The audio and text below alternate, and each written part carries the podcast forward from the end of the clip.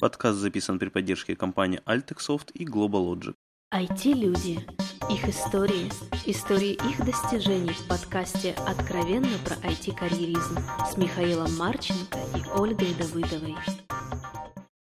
Всем привет, это 227 выпуск подкаста «Откровенно про IT-карьеризм». С вами Ольга Давыдова. И Михаил Марченко. А, как нам периодически предрекали, и мы с Олей уже повторяем это часто, у нас закончились гости для записи, поэтому мы решили совместить две приятные вещи, записать хорошего человека второй раз и обсудить очень актуальные события, ну, в первую очередь для меня, как для харьковчанина, айтишника, который в Харькове, ну и в целом, я думаю, для украинского IT с одним из представителей IT-бизнеса. Дорогой представитель IT-бизнеса, представься, кто ты, где, чем занимаешься. Валерий Красовский, генеральный директор Sigma Software. Спасибо, что пригласили. Я думаю, что сейчас действительно есть много актуальных тем по IT. Последняя неделя была очень такой жаркой и в соцсетях, и в реальной жизни, поэтому действительно хороший момент поговорить об этом. Супер. А как тебе вообще кажется, вот на этой неделе сколько, двое или трое уже получилось было обысков в Харькове? Ну, я точно не помню, на этой ли неделе они были, но самые нашумевшие, конечно, Sneak Solutions, которые, так сказать, все знают, слышали и читали во всех соцсетях. Вот там до этого был Люксофт, из того, что вот а все говорят, это Диван ТВ, это немножко не IT, но тем не менее это уже близко. Интега было то, что в Харькове. А, да, Интега, по слухам, ну, как бы это не получило какой-то такой серьезной огласки, но действительно слухи были, что там тоже были наши представители наших правоохранительных органов. Ну вот мне просто к тому, что сейчас очень много внимания конкретно к Харькову пошло. Как ты думаешь, чем связано это? Я, честно говоря, не думаю, что это именно какое-то нечто специальное, связанное с Харьковом. Э, Люксофт, Днепропетровский, да, то есть э, в Харьков приезжала киевская милиция на самом деле, это было связано там с проблемами с киевским банком. То есть я, не, я думаю, что это просто стечение обстоятельств, но кроме того, в Харькове сосредоточено довольно много IT-компаний, разумеется. Ну, может быть, после Киева, наверное, второй город, в котором э, больше всего IT-компаний. Как ты думаешь, это будет сейчас учащаться, еще мы услышим на следующих неделях какие-то такие новости, или это как-то ну, такое разовое случайное совпадение? Ну, я не знаю, если бы я знал, но я надеюсь... Как думаешь? А я, я надеюсь, что этого не будет больше, тем более, что все эти дела получили достаточно серьезную огласку. И э, теперь я думаю, что, надеюсь, по крайней мере, что правоохранители в случае, так сказать, возникновения таких ситуаций будут действовать как-то более корректно, вот. На самом деле основная проблема э, всех этих ситуаций во многом заключается в том, что как бы у нас, я думаю, что вы знаете, там проверки запрещены да, правительством. Но это же не проверки, это немножко другое. Это там, заводится какое-то уголовное дело, да, вот, может быть, даже и наверняка, как правило, не на IT-компанию, да, но IT-компания, э, получается, как-то с ним связана. Либо она обслуживается в каком-то банке, либо засвечены какие-то IP-шники, какое-то письмо кто-то куда-то прислал, вот. И в результате просто дается разрешение судьи на обыск и изъятие. Поскольку у нас как бы вот, э, ну, IT-бизнес для многих людей это нечто неизвестное, хотя для нас кажется, что все знают, что это такое, как это работает, да. Но поскольку никто особо не знает, что и как, вот, ну, просто дается спокойно разрешение на изъятие там абсолютно всей техники, что, естественно, ну, на мой взгляд, абсолютно неправомерно и не нужно в таких случаях. Валера, почему сейчас вот именно такой резонанс получился? То есть это же не первый случай, бывали годы, когда тоже вот так один за друг, одна за другой компанией, в общем-то, попадали под прицел. И тут вдруг такой вот шквал просто обсуждений, каких-то действий, каких-то встреч. Есть просто несколько процессов, которые идут параллельно. Да? Сейчас идет обсуждение налоговой реформы. Думаю, что об этом тоже стоит э, поговорить сегодня. И IT-бизнес э, все больше и больше становится как-то visible на радаре, ну, более, так сказать, больше люди начинают узнавать об этом. На самом деле, я очень удивился, потому что вчера у меня люди там э, знакомые уже старшего возраста, там за 50, которые не читают Facebook, начали меня спрашивать, а что, у нас наезды на IT-бизнес постоянные? То есть уже вышла, была какая-то передача по Интеру, то есть это вот действительно какой-то общественный резонанс уже начинается. Э, я думаю, что много факторов, ну, к сожалению, один из них связан с тем, что у нас все еще очень много структур работает по-старому. IT-бизнес – это один из немногих бизнесов, у которого есть все еще деньги. Вот, правда, если так будет продолжаться, что этого уже не будет. Вот.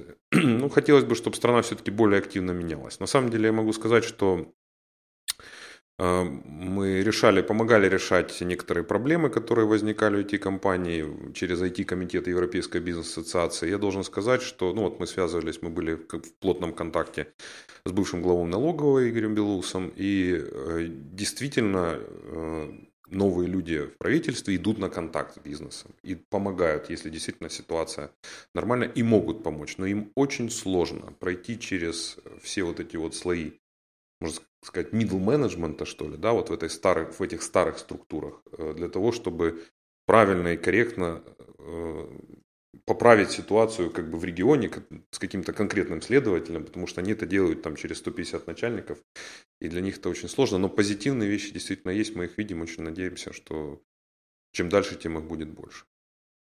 Супер. Хорошо. А как заказчики на это реагируют? То есть есть какие-то волнения с их стороны? Это может отразиться? Это, разумеется, может отразиться, но, к счастью, вот от наших заказчиков я пока не, не получал никаких вопросов. Может, они не в курсе? Да, может быть, и не в курсе, да. Вот там в случае с Люксов, я думаю, что в курсе компания на бирже, то есть э, это, естественно, известно стало. Вот. Но хочется верить, что на самом деле Украина всегда для наших заказчиков была каким-то таким вот, знаете, там, black box такой, да, то есть, и не думаю, что их удивят какие-то такие вот... Э, Yellow Blue Blocks. Да. Не, не думаю, что их удивят какие-то вещи, которые про они все равно не понимают, как у нас что происходит и как, как делается бизнес. Для них это очень сложно понять, для людей, которые там живут. Рискованные инвестиции. Да, для них в любом случае это в каком-то смысле рискованные инвестиции, но поскольку у нас очень много талантов, все равно люди сюда идут, и у нас, я думаю, что в Украине один из основных и главных location ов в Восточной Европе по количеству умных и талантливых IT-специалистов. Вот ты как один из э, владельцев, ну, совладельцев, да, бизнеса такого, скажи, вот что тебя подогревает? Почему ты не уезжаешь? То есть вот тоже много всяких постов по поводу того, да все уже настолько достало, не могу, все, еду. По радиусе уже есть офис в Варшаве, насколько я помню. Да есть, у нас и в Америке есть офисы, в Швеции, как бы все это есть, конечно. А, Но ты по-прежнему здесь, и здесь достаточно большой офис у тебя, ну, то есть много людей. Вот почему есть такое желание плюнуть на все и поехать туда, где все это цивилизованно? Цивилизованно, и всем хорошо?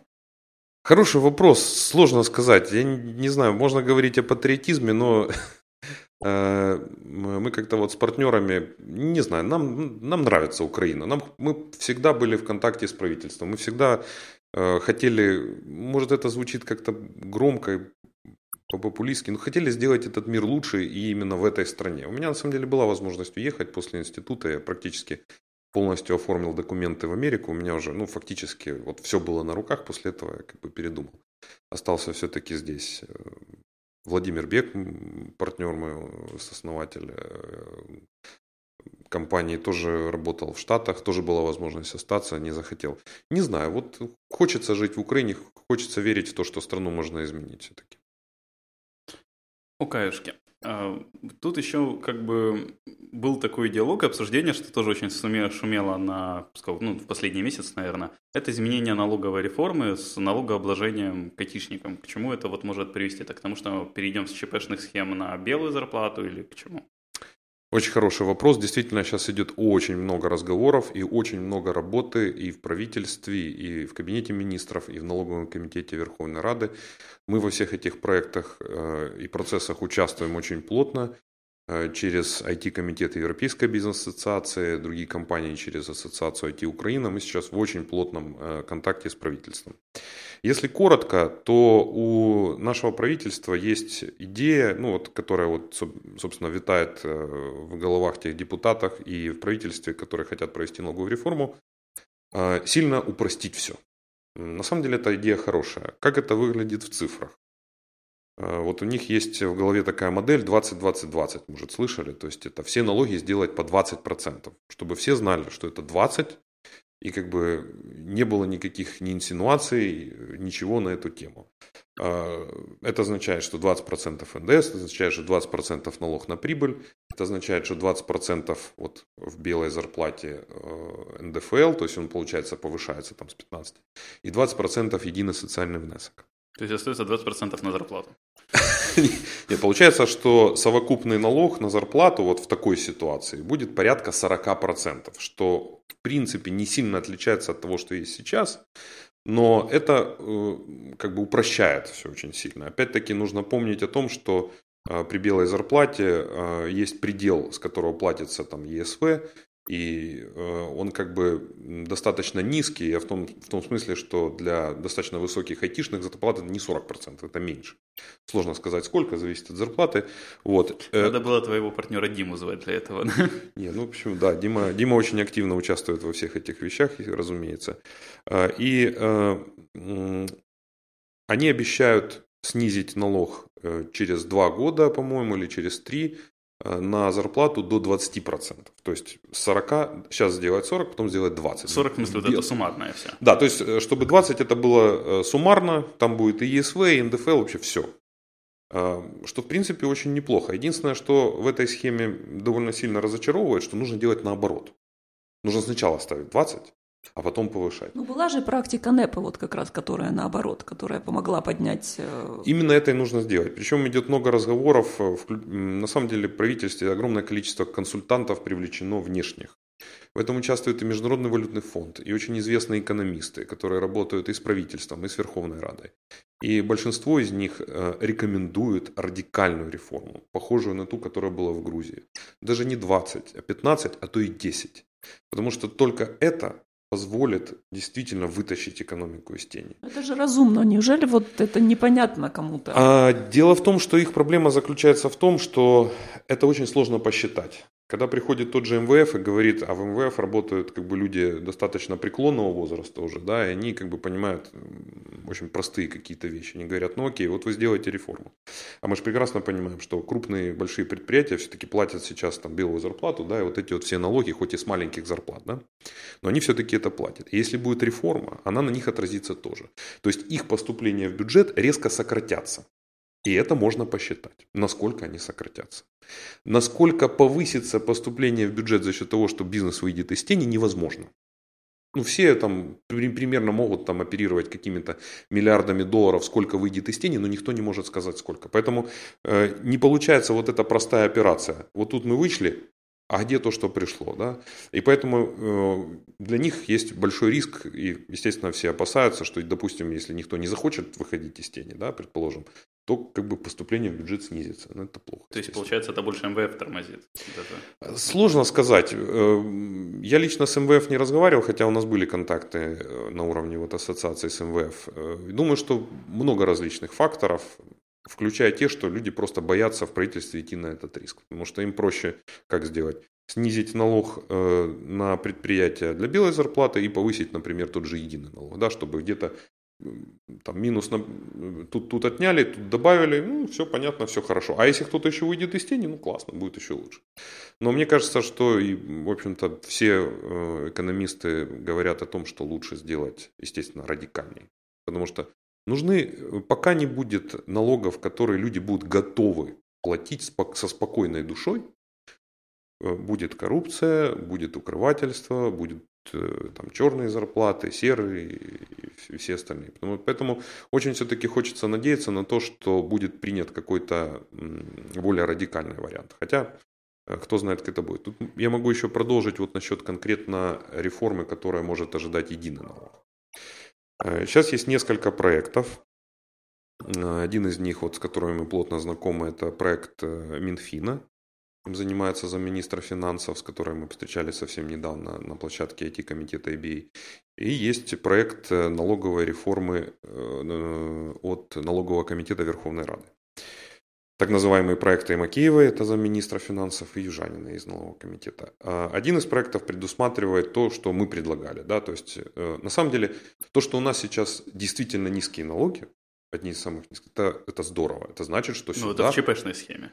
Да, но она на самом деле она воспринимается правительством позитивно. Никто не говорит о том, что она серая даже, да, то есть мы уже давно об этом говорим, вот, и никто не говорит, что с ней есть какие-то проблемы, да, и это на самом деле хорошо. Эта схема, она подняла э, малое среднее предпринимательство в Украине. Э, и идея, вот э, мы опять же встречались на последнем форуме с Александрой Юрьевной Кужель, которая, собственно, была тем человеком, которая продвигала эту реформу еще давно при Кучме. И ее идея заключалась в том, чтобы построить какое-то подобие среднего класса в стране.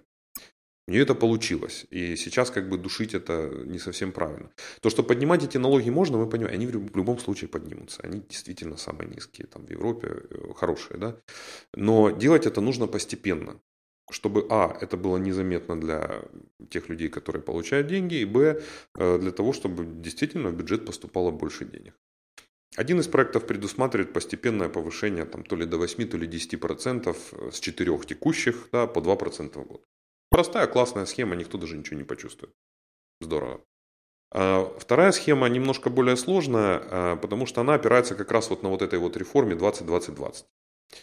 А, и Минфин очень хочет, чтобы действительно вот 20-20-20 было везде, абсолютно, включая ЧП тоже. Но в случае с э, ЧП э, есть предложение следующее. Налогооблагаемая база будет в районе 20% от дохода. То есть мы берем доход ЧПшника в месяц. Да?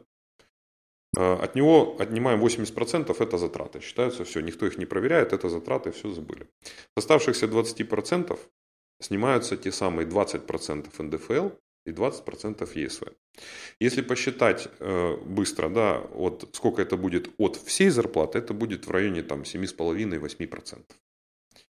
Потом они хотят снизить эту базу до 0,6, ну то есть с 80% до 60%, соответственно поднимется это все, да, потому что с большего э, количества денег берет, берутся эти там два раза по 20. Но мы предлагаем им объединить это. И они, в принципе, тоже не против объединить этот налог потом, как они и собираются сделать с белой зарплатой, чтобы налогооблагаемая база была больше 40% дохода ЧПшника, но уже с нее не два раза по 20 снимается, а один раз. И это будет те же самые 8%. То есть на этой позитивной ноте мы закончили обсуждение с Минфином в текущий момент, да, то есть это самая свежая информация.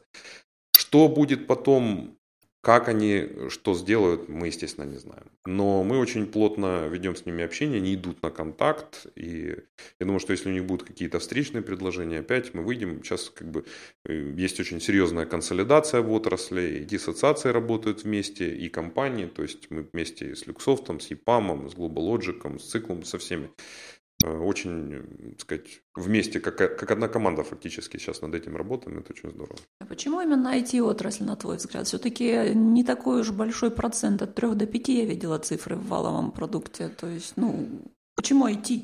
Почему Но не это... сельское не хозяйство? Нет, на, на самом деле эта реформа, она коснется не только IT. Мы просто, наверное, самые активные в этих обсуждениях. Да? То есть она коснется, естественно, всех. На вот этой схеме единого налога работают э, очень многие предприятия, и общественное питание, там, из рестораны, и все-все-все. То есть где-то хотят закрыть эту схему для, там, в частности, там, для ресторанов, для больших супермаркетов, потому что есть, конечно, случаи, когда эта схема используется там не совсем корректно. Вот. Но она применена будет не только к IT, ко всем, разумеется. О, каюшки, кстати, Оль, по-моему, это 3 до 5 прошлого года, а вот с кризисом сейчас уже вроде подросло, не? Ну окей. Я не настолько сведущ. Окей, а есть какое-то движение в сторону перевода айтишников, вот, ну, грубо говоря, около серых ЧПшных схем на белые чисто, когда по трудовому кодексу? Да, разумеется, очень довольно многие люди говорили об этом, э, как бы убить схему ЧП хотят уже давно, наверное, последние 8 лет разные подходы к ней делают. Вот. Но э, мне все-таки кажется, что сейчас э, ситуация во многом благодаря и нашим общим усилиям с IT-компаниями э, переломлена в сторону того, что ее убирать никто не будет а она будет просто модифицироваться. И это, в общем, на самом деле очень разумно, потому что такая схема, в принципе, она существует и в Европе, и везде, потому что ну, это, это же абсолютно разумно, да. Ты можешь работать там, скажем, по трудовой книге, да, и там у тебя есть какие-то социальные блага, да. Вот, потому что ты делаешь какие-то отчисления, которые потом тебе возвращаются какими-то пособиями нетрудоспособности, возможно, какой-то пенсии, кстати, об этом тоже надо поговорить отдельно, насчет пенсии, да. Тут тоже не стоит э, думать, что у нас она будет хорошая. Вот. И а, а как бы он просто сам о себе заботится, ну это и нормально, да, то есть ты как бы сам, ты можешь все деньги потратить и на пенсии остаться ни с чем, можешь что-то отложить, как бы, да. То есть, ну это твое дело, что ты с ними делаешь. И поэтому налог меньше, это разумно. То есть Хочешь быть очень хорошо социально защищен, работай по этой схеме. Не хочешь, хочешь быть контрактором, хочешь быть очень мобильным, работать с этой компанией, с другой. Это есть на самом деле. Ну, я просто насколько знаю по той же Финляндии более близко. Там ну, примерно одинаковые. То есть там разница из разряда процент. То есть, ну, там, типа, как ЧП ты 42 платишь, как сотрудник 43. Ну, на, на Это где? Финляндия. А, там, Финляндия, там небольшая ну, разница. Опять-таки, тут Страна стране рознь, Очень, очень, да, налоговые модели для стран э, с развивающейся экономикой, хотя у нас она, ее, наверное, даже развивающейся пока нельзя назвать, она как бы в каком-то предыдущем состоянии еще находится. И для стран развитой, разумеется, будут разные налоги, да, и ра- разные налоговые модели. В Швеции, например, вот сейчас, вот я знаю, наши э, друзья-коллеги из шведских компаний очень сильно расстраиваются тем, что новое правительство, которое у них там сейчас выбрано, они занимаются тем, что повышают налоги в Швеции. Ну, куда еще дальше их там повышать? Одни из самых высоких. Хотя и соцобеспечение у них совершенно фантастическое. То есть за это можно платить. И ты понимаешь, за что ты платишь. Да? Ты платишь за эти дороги, э, ты платишь за эти больницы. В Швеции, если ты, например, э, ну там, не дай бог, тебе требуется операция, которую не могут сделать в Швеции, государство за свои собственные деньги отправляет тебя в ту страну, где это можно сделать. То есть, ну, это совсем другой уровень развития, конечно. Окей, мне интересно, ну вот у меня такая теоретическая мысль появилась, что если айтишников переведут таки на белые зарплаты по трудовой, ну, допустим, не знаю, закон как-то поменяется, чем это для них отразится? То есть, ну, у нас перестанут фиксироваться, привязываться зарплаты к валюте, например, или что? Трудовой кодекс это вообще отдельная тема. А, Он э, не реформировался, я сейчас точно не помню, по-моему, там где-то с 1970 года. То есть мы до сих пор работаем по этому трудовому кодексу. А ситуация с 1970 года, ну, немножко изменилась. Чуть-чуть. Совсем чуть-чуть, да, какие-то совсем другие реалии жизни там и так далее. А, Было очень много заходов а, в Верховную, Верховной Раде по реформам этого кодекса. Насколько я знаю, сейчас опять, вот недавно там была какая-то модель, которая большинством прогрессивных депутатов воспринимается абсолютно э, бредовая, то есть э, и не похожая на реальность. Я точно не знаю конкретно, какие там позиции, положения будут меняться, но абсолютно очевидно, что его нужно реформировать. В том виде, в котором он сейчас есть, он на самом деле очень слабо применим под IT-бизнес. Там есть, да и вообще под современный бизнес на самом-то деле. То есть там есть много разных сложностей, о которых сейчас не стоит говорить.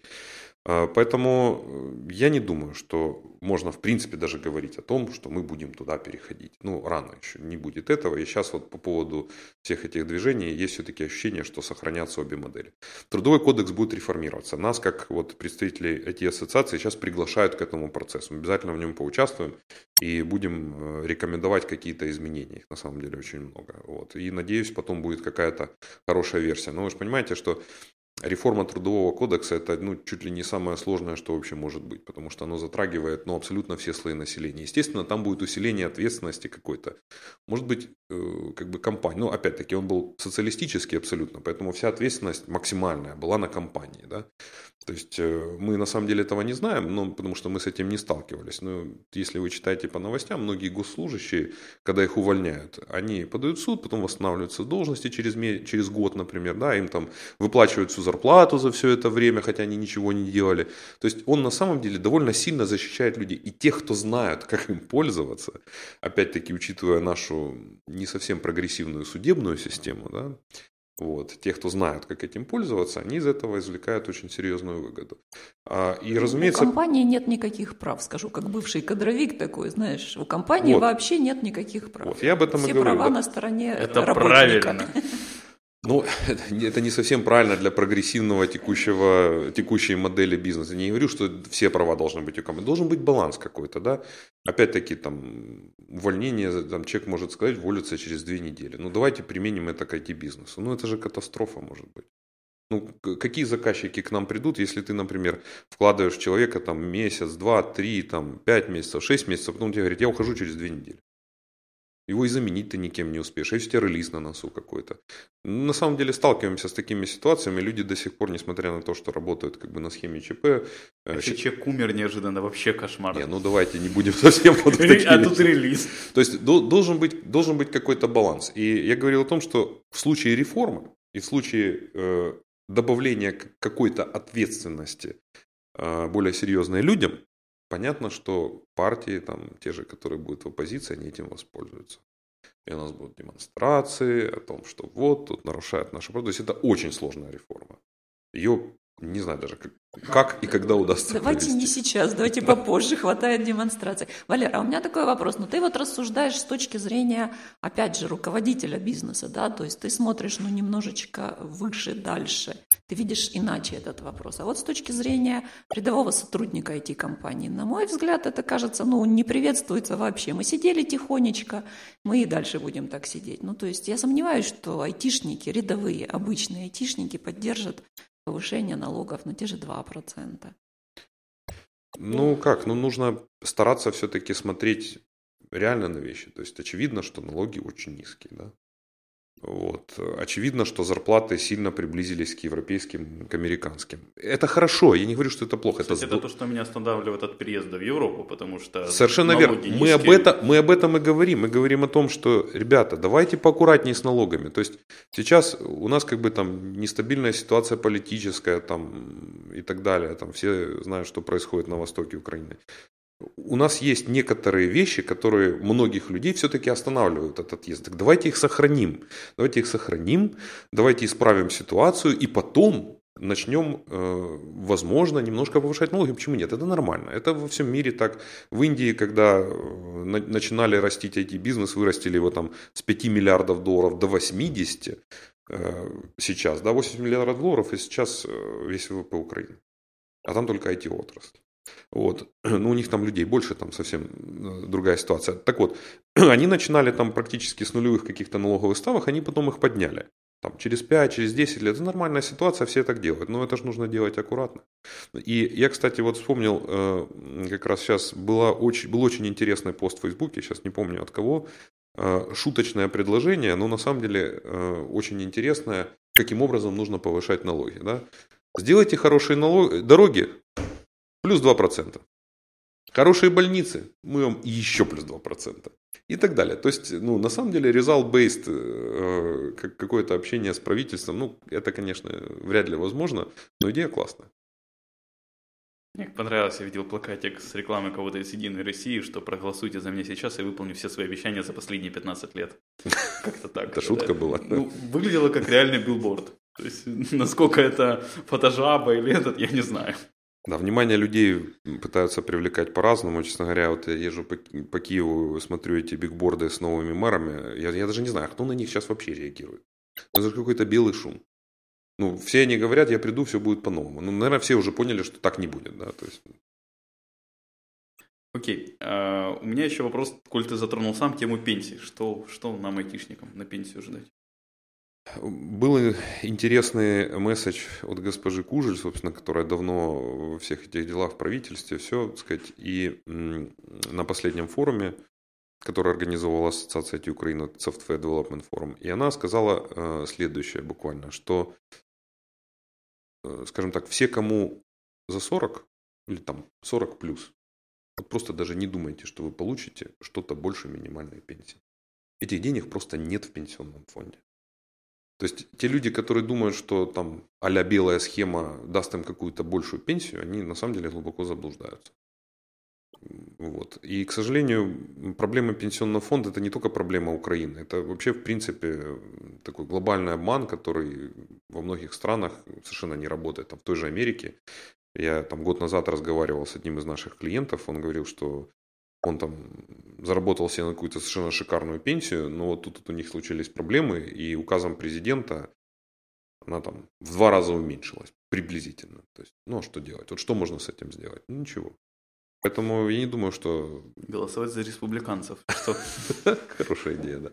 Вот, поэтому не думаю, что что-то можно хорошее, к сожалению, или, может, к счастью, не знаю, ждать от пенсии. Лучше всего заниматься какими-то там самостоятельными сбережениями, я уж не знаю в чем там, в валюте, в недвижимости, в чем угодно. В детей можно инвестировать, помогут. Это обязательно. Это обязательно. Это, это на восточная сам... схема, Оль.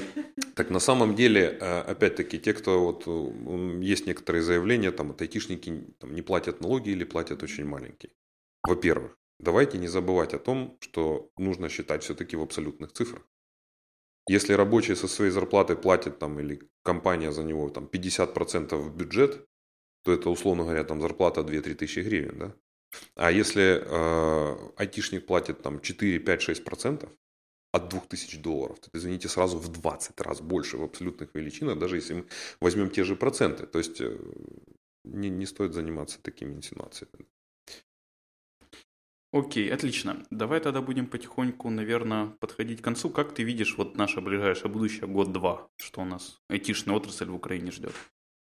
Очень турбулентное время на самом деле. Я э, очень э, верю в то, что мы пойдем по правильному пути. На самом деле, в тех презентациях, которые мы сейчас показываем правительству, мы как раз показываем разные пути развития на каком-то более долгосрочном плане, там 5-10 лет, и мы говорим о том, что если мы так поступим с налогами, если мы так поступим государственной поддержкой, да, будет вот такая ситуация. Если по-другому, то индустрия расти не будет. Но мне кажется все-таки, что разумное возобладает, и мы... Многие растут, в принципе, IT-бизнес в Украине растет приблизительно 20-30% в год большинство ну, компаний. В 14 там же нет?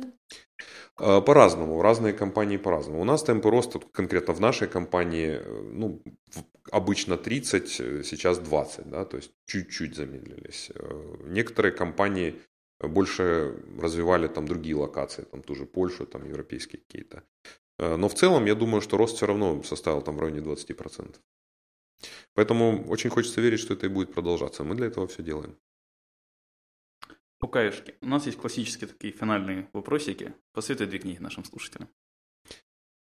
Значит, э, ну вот э, мне очень нравится книга Ричарда Брэнсона, думаю, что вы знаете, это мультимиллионер или мультимиллиардер, наверное, даже, да, который сделал себя сам.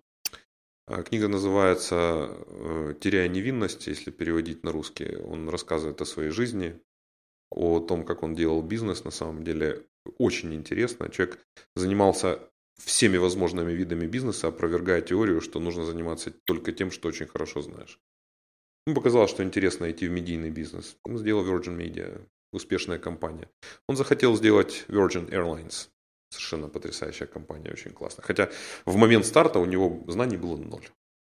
Вторая книга, э, я, наверное, тут вспомню Тарасова, это основатель Таллинской школы менеджеров, очень достаточно известный человек. Он, я очень рекомендую на самом деле его э, курсы настоящие. Не знаю, сейчас он сам их ведет или нет, не молодой уже достаточно. Но у него есть э, целый ряд книг. Сейчас э, вспомню название одной из них «Приемы управленческой борьбы». На самом деле очень интересно. Причем книги интересные в том смысле, что их не обязательно читать, вот сесть и прочитать. Ее можно читать выборочно. Там очень хорошие жизненные советы. Окей, большое спасибо. И напоследок пожелать что-то хорошее нашим слушателям. Желаю никогда не сдаваться и доводить все до конца и друг друга поддерживать. В этом наша сила общая. Окей, супер. Большое спасибо, Валер, что в это напряженное время пришел, ответил на наши вопросы. Большое спасибо слушателям, что слушали нас. Все вопросы и пожелания нам на почту шами 13 собака Всем спасибо, всем пока. Пока-пока. Пока.